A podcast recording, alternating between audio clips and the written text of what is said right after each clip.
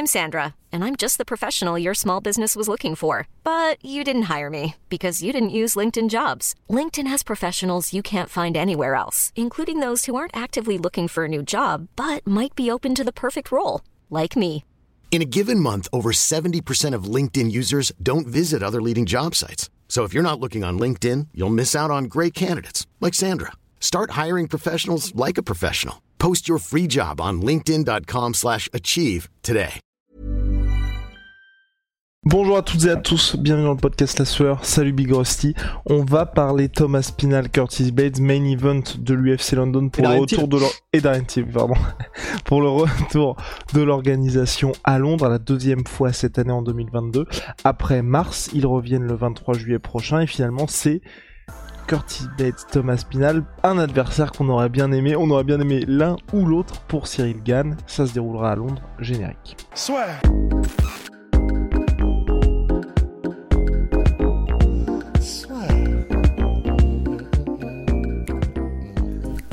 Entre dans l'octogone avec Unibet. Qui sera le vainqueur du combat? En combien de rounds?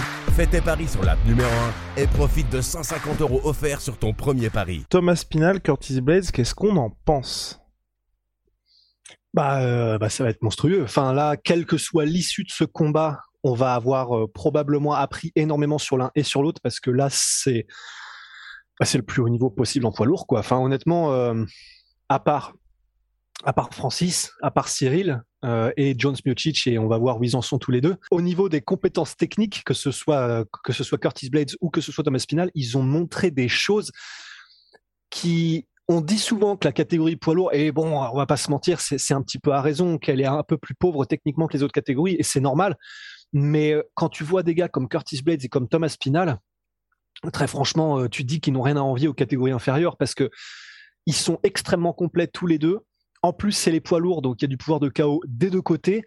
Et là, franchement, bah, je suis très curieux en fait parce que pour Thomas Spinal, s'il bat Curtis Blades, enfin, si tu bats Curtis Blades, euh, c'est tu es donc entre guillemets presque prêt pour le titre, tu vois. Enfin, c'est un, un coup de tampon lorsque tu bats un gars qui est aussi dangereux que lui. Pour Curtis Blades, bah là franchement, il y a de la hype pour Thomas Spinal. Il est extrêmement bon, il est vu comme le futur de la catégorie par à peu près tout le monde pour aller rejoindre les Cyril Gann, les Francis, etc. Donc c'est honnêtement c'est une affiche de rêve. En plus ce sera à Londres, donc euh, l'ambiance va être complètement dingue. Mais c'est vrai que le dernier combat de Curtis Blades, il a il a bah, il a euh, démonté euh, Chris Dokos debout. Il a même pas eu besoin d'utiliser sa lutte pour, même si bien sûr ça joue parce que c'est ce qui fait peur et donc c'est ce qui fait que Dokos est un peu plus en alerte. Mais n'empêche que bah, il l'a dominé debout avant de le mettre KO. En lutte, on n'en parle même pas. On sait on sait à quoi s'attendre avec Curtis Blades, c'est un enfer. Et Thomas Spinal, bah, on va voir comment il répond à tout ça, quoi. On va voir, parce que je pense pas qu'il craigne. Ah, quoique, si, si peut-être que tout le monde craint en fait la lutte de la lutte de Curtis Blade, parce que c'est ce qu'on dit souvent et maintenant ça a été euh, confirmé maintes et maintes fois, même par des grappleurs, etc. C'est que ben, en fait, même si tu es un gars qui est extrêmement bon en jiu-jitsu brésilien et en grappling, être face à un lutteur, c'est pas pareil parce que, comme dirait Thomas Loubersan, le lutteur, il joue pas avec toi en fait. Donc euh, en fait, c'est pas parce que tu es Thomas Spinal et que euh, ton père t'a fait, a fait de toi un prodige jiu-jitsu brésilien que nécessairement tu n'as pas euh, que tu ne crains pas d'aller au sol. Donc ça, ça reste quand même un problème si jamais Curtis Blades arrive à mettre en place sa lutte. Mais néanmoins, bon, un, il aura des armes et deux, debout avant que ça n'aille au sol. Bah déjà là, ça va être vraiment vraiment intéressant parce que Aspinal, il progresse euh, littéralement de semaine en semaine. Ça se sent, ça se voit. Euh, Curtis Blades, ce qu'il a montré, c'est monstrueux sur les derniers, sur son dernier combat. Sur les derniers combats, même, Sur les derniers dire. combats, absolument. En lutte et au sol, je suis très curieux de savoir, un, comment Thomas Spinal répond, euh, bloque euh, Curtis Blades, et ou s'il se retrouve au sol, comment est-ce qu'il s'en sort, ou comment est-ce qu'il menace. Et pour Curtis Blades, s'il arrive à gérer, et donc dans tous les domaines, un gars comme Thomas Spinal. Franchement, il y a plein de questions. Le combat va être de toute façon ultra technique et disputé, je pense.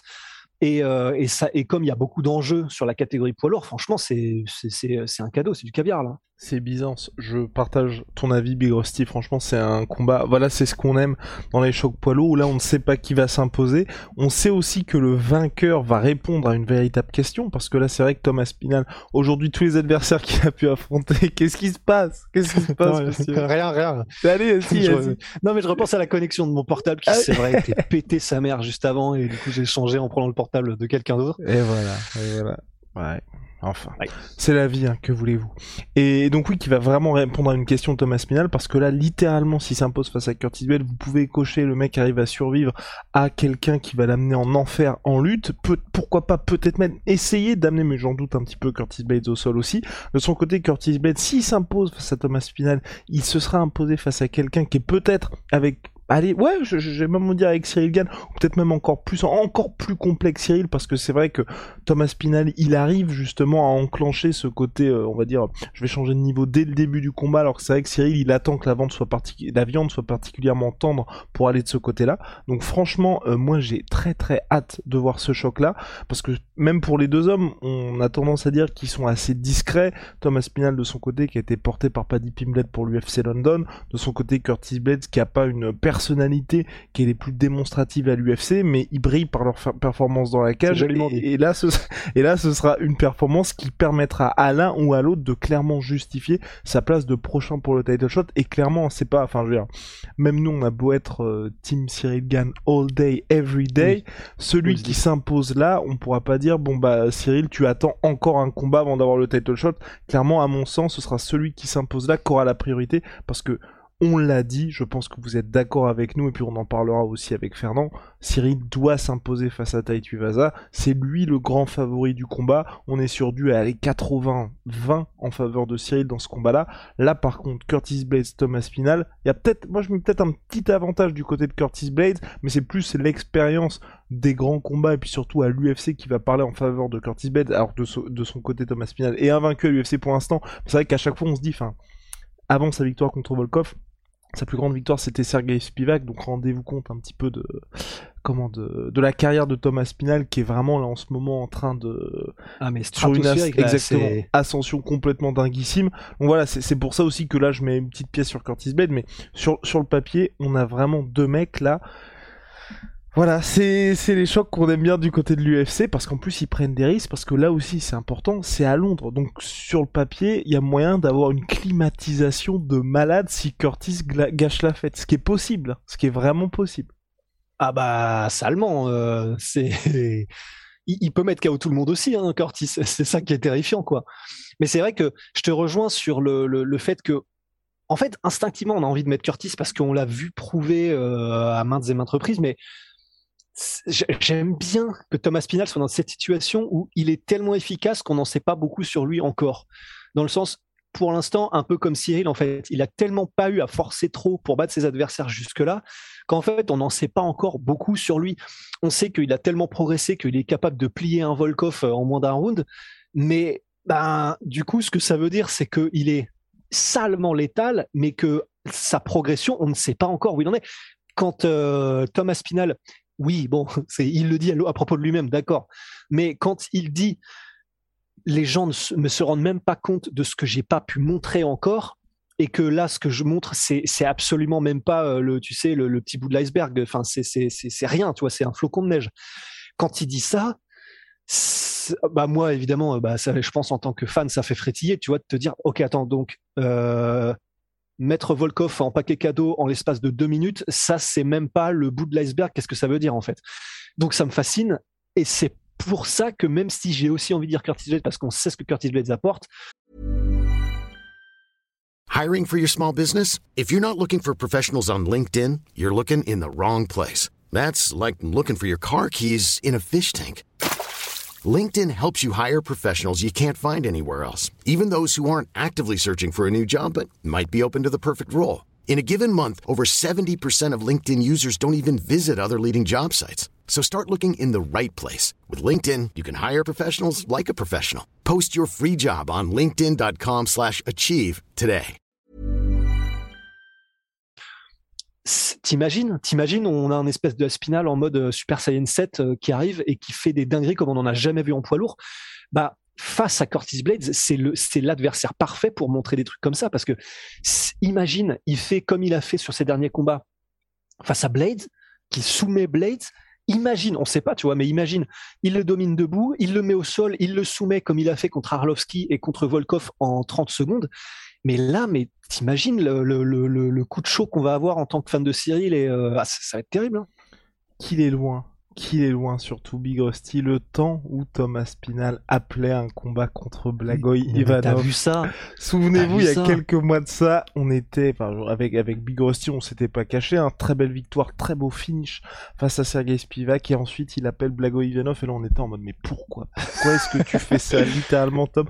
Il y a tout un pays qui est derrière toi, et toi, t'appelles Blagoy Ivanov. Et là, en 4 mois, il va, le numéro 60. Il, il va peut-être faire Volkov, ensuite le numéro 2 mondial Curtis Bates. C'est complètement dingue. Et après, en, en fonction de la manière avec laquelle il va battre Curtis Bates, je pense que moi, à mon avis, il va gérer, il va gérer à distance et pas du tout s'aventurer en sol. Mais mine de rien, à mon avis, il y aura peut-être des opportunités à, à, tenter, tu vois, en soumission. Euh, pourquoi pas pour euh, Thomas Pinal, mais il y a pas mal de, de choses qui rendent ce combat intéressant. En tout cas, j'ai hâte. Et il y a un autre choc qui, a été annoncé pour l'UFC London, c'est le retour de Darren Till face à Jack Hermanson. Je pense que ce sera le co-main event de cette UFC London du 23 juillet. En tout cas, la carte est belle là, rien qu'avec le main co-main. Plus vous pouvez être sûr que Paddy Pimblett sera de la fête. Non mais voilà. t'imagines? Et non mais c'est beau, franchement c'est très très beau ce que l'UFC nous, nous, fait pour ces cartes euh, anglaises. En même temps le public leur rend bien. Big Rusty, à quoi peut-on s'attendre pour Darren Till là face à Jack Hermanson? En tout cas, c'est vrai que moi, ce que j'apprécie, c'est ils ont respecté ce que Darren Till avait dit. Il en avait marre d'être main event, qu'à chaque fois ses retours, on sait Darren Till qui a pas mal de blessures, se fasse dans des situations où il a la pression, il affronte un mec qui est soit sur le papier, on va dire, je pas plus fort que lui, mais en tout cas qui est dans une dynamique de carrière qui est différente de la sienne et hyper positive.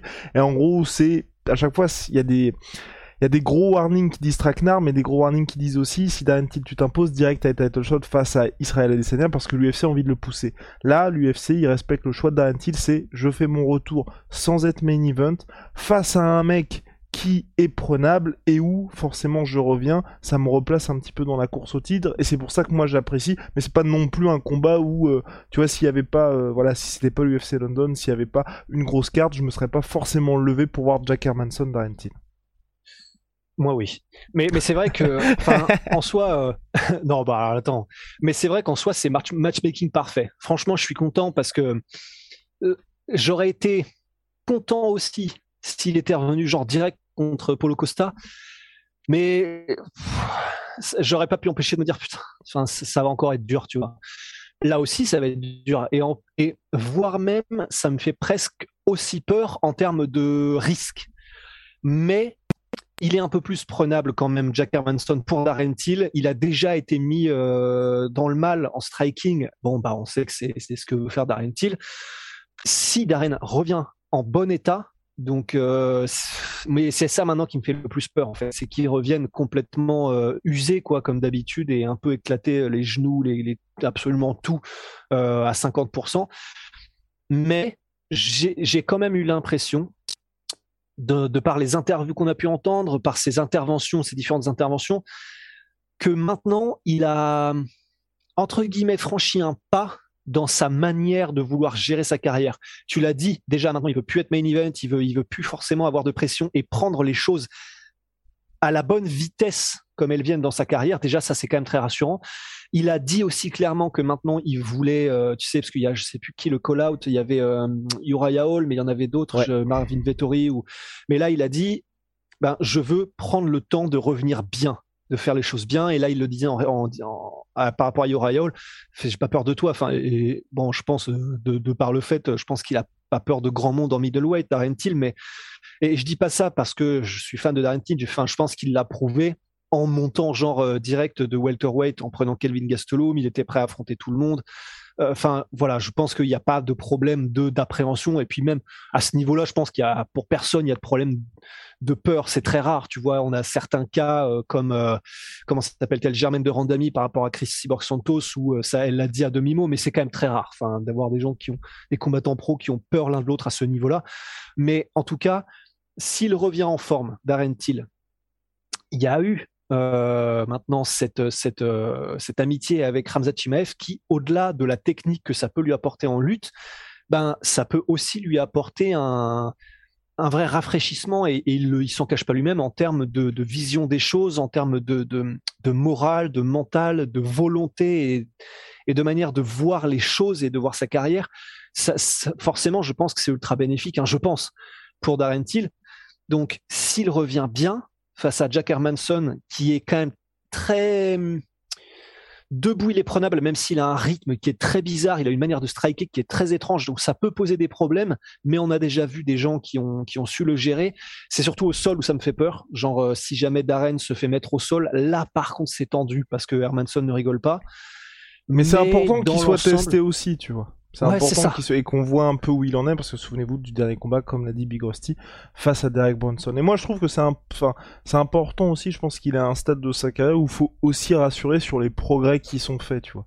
Et là, de se dire, bah, la lutte défensive, forcément, il a bouffé de la lutte au global avec Ramzat Chimaev. Et là, on va savoir où il en est. Je, je pense que c'est surtout important dans une catégorie où on va pas uniquement le mettre face à des gars qui sont bons pour lui aussi stylistiquement.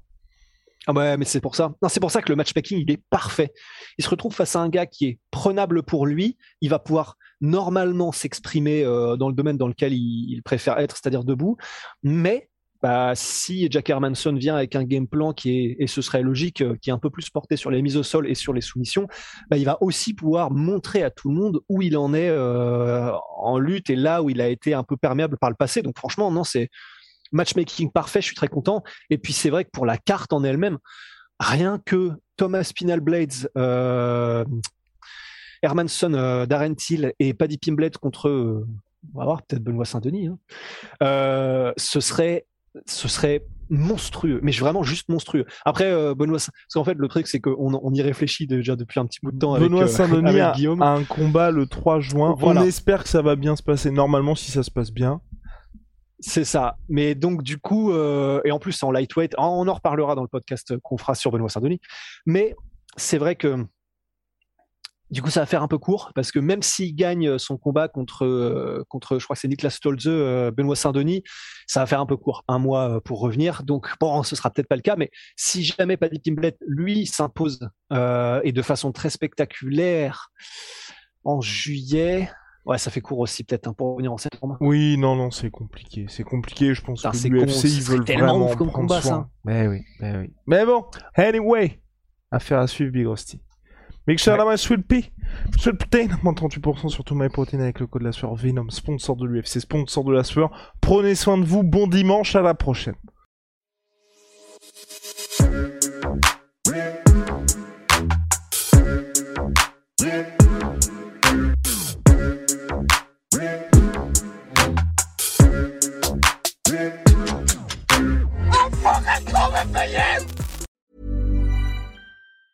Hey, it's Danny Pellegrino from Everything Iconic. Ready to upgrade your style game without blowing your budget? Check out Quince. They've got all the good stuff shirts and polos, activewear, and fine leather goods, all at 50 to 80% less than other high end brands. And the best part? They're all about safe, ethical, and responsible manufacturing. Get that luxury vibe without the luxury price tag. Hit up quince.com slash upgrade for free shipping and 365 day returns on your next order. That's quince.com slash upgrade. Et voilà, c'est la fin de votre épisode du podcast La Sueur. Si ça vous a plu, n'hésitez pas à nous mettre les 5 étoiles sur Apple Podcast ou sur Spotify. Vous pouvez aussi nous laisser un petit commentaire, ça nous aidera beaucoup. Et si vous voulez aller plus loin avec nous, vous tapez La Sueur sur toutes les plateformes ou sur les réseaux sociaux, vous nous trouverez. Et là, vous nous écoutez très certainement en audio. On est aussi en vidéo sur YouTube, mais également sur Snapchat. Là encore, vous tapez la et on sera là. Merci de votre fidélité et à très vite pour de nouvelles aventures.